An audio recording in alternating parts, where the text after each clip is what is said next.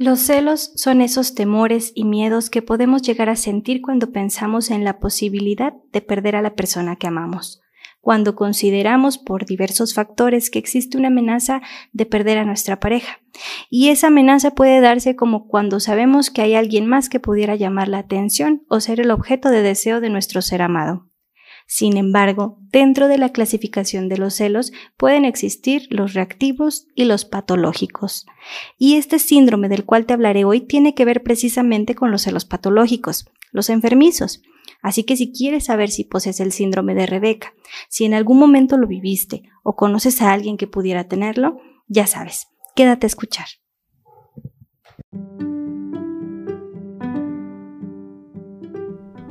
Bienvenida a La Idea del Amor, un podcast que te habla del amor con amor. Esto en la voz de tu servidora, host y psicóloga de mujeres, Eliana Ruiz. Estoy feliz de que estés por acá. Te invito a que visites mi Facebook e Instagram en arroba la idea del amor Eli Ruiz y en Twitter como arroba la idea del amor ER. El contenido de este podcast, así como su estilo y discurso, son responsabilidad de los autores, de su speech de experiencias personales y profesionales, y no necesariamente reflejan la opinión de la idea del amor. Cada episodio que escuchas aquí tiene una intención reflexiva y propósito de generar conciencia en el oyente de acuerdo a su propia interpretación. Este contenido digital de audio te puede proporcionar compañía y contención durante tu proceso de sanación personal, mas no representa un proceso de psicoterapia formal. Utilízalo como apoyo para identificar y como inspiración para decidir tener un proceso de psicoterapia personalizado con un profesional de la salud y un programa adecuado a tu caso y motivo de consulta. Dicho esto, espero que te guste este episodio, lo disfrutes, te sea útil y lo compartas. Te mando un abrazo largo a distancia.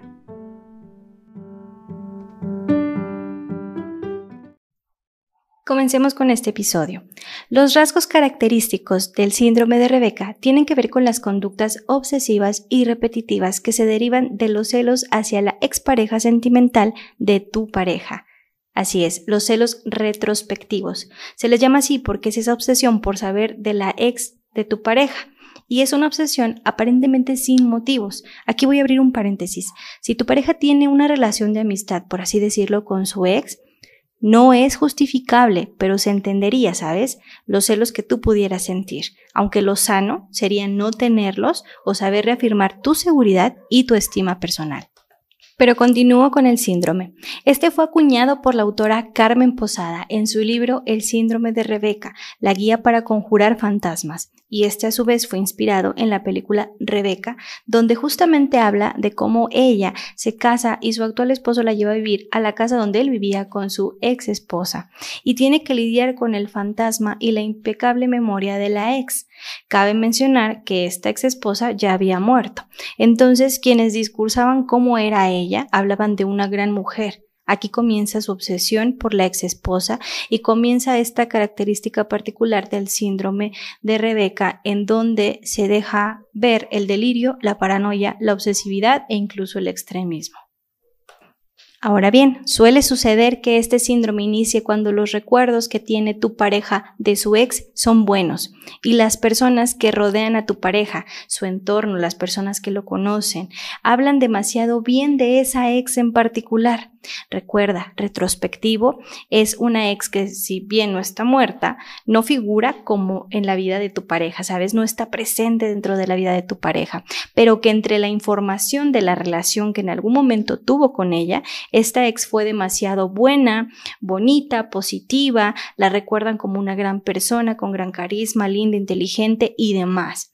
Entonces imagina esta perfección, aunque bien sabemos que no existe, dentro del discurso del ego y de esta dinámica sería cómo es posible que siendo tan eh, perfecta, entre comillas, repito, haya terminado o qué me puedo esperar yo porque empieza a entrar también el sentimiento de minusvalía. Aquí es donde se vuelve patológico. Ojo, la sintomatología deriva de conductas establecidas como patológicas.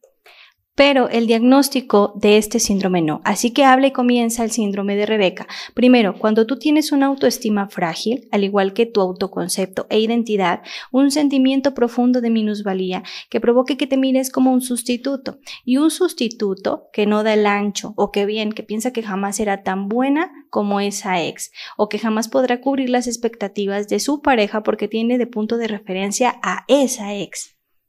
Ahora, vamos a agregarle que tu pareja tiene un patrón de relaciones y eres físicamente similar a esta ex. Imagina tu sentido de identidad. Cuando no está bien plantado, cuando no está bien trabajado, cuando no hay un conocimiento de este, aquí se pierde. A eso me refería con el sentimiento de insuficiencia.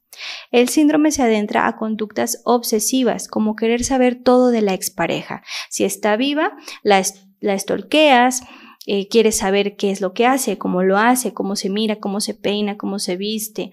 Tratas de imitar incluso el vínculo que tuvo con tu pareja, la relación, la dinámica, o en algún momento eh, puede ser todo lo contrario a este vínculo. Te voy a poner ejemplos. Cuando me refiero a todo lo contrario es esta parte extremista, que quiere decir, no quiero que la relación sea como la que tenía con esta persona, que fue especial para él. Eh, no quiero ir a ese cine porque eh, ahí iba con ella, no quiero ir a este restaurante porque también aquí iba con ella, no quiero ver esa película en particular porque le va a recordar a ella. Esta es la parte extremista. Sin embargo, la otra parte, la de imitación, refiere a querer saber esta información para hacer detalladamente lo que hacía con esta pareja y tratar de imitar. Ejemplo, el vínculo, cómo lo trataba, cómo lo enamoró, cómo era la relación, cómo se llevaban, qué es lo que se decían y tratar de imitar este vínculo o esta dinámica en donde justamente comienzas a obsesionarte con la expareja y querer parecerte a ella. Entonces, puede que este síndrome sea común o que lo hayas vivido en algún momento, o que tú hayas sido objeto de alguna pareja de algún ex, no lo sé. Sin embargo, no olvidemos que las consecuencias de este síndrome pueden ser fracturarte aún más la autoestima, fracturar tu relación actual, y si te preguntas si hay alguna solución o si se puede salir de esto, la respuesta es sí. Por supuesto que tendrías que acudir con un profesional de la salud en donde tú pudieras tener un tratamiento para poder validarte y sobre todo trabajar en ti, en tu identidad, en tu personalidad, en tus estrategias de afrontamiento, en tus recursos. Entonces, sí se puede, pero requiere obviamente de un proceso como tal. No está de más decirte que cada persona es única y maravillosa y que todos venimos con una historia, con un pasado, que hemos tenido ex que no son tan historias tan bonitas o buenas historias para recordar, pero que también tienen un aprendizaje y que también hemos tenido ex que son una buena memoria o que tenemos recuerdos gratos con estas personas y no quiere decir que sean perfectos, ¿sabes? Amar también es aceptar la historia de nuestra pareja, validarla, validarlo a él con sus decisiones y con sus vivencias. Dicho esto, te agradezco muchísimo por escucharme, espero como siempre que te sea útil y no se te olvide compartirlo con las mujeres que aprecias. Te mando un abrazo largo, a distancia, y nos escuchamos pronto.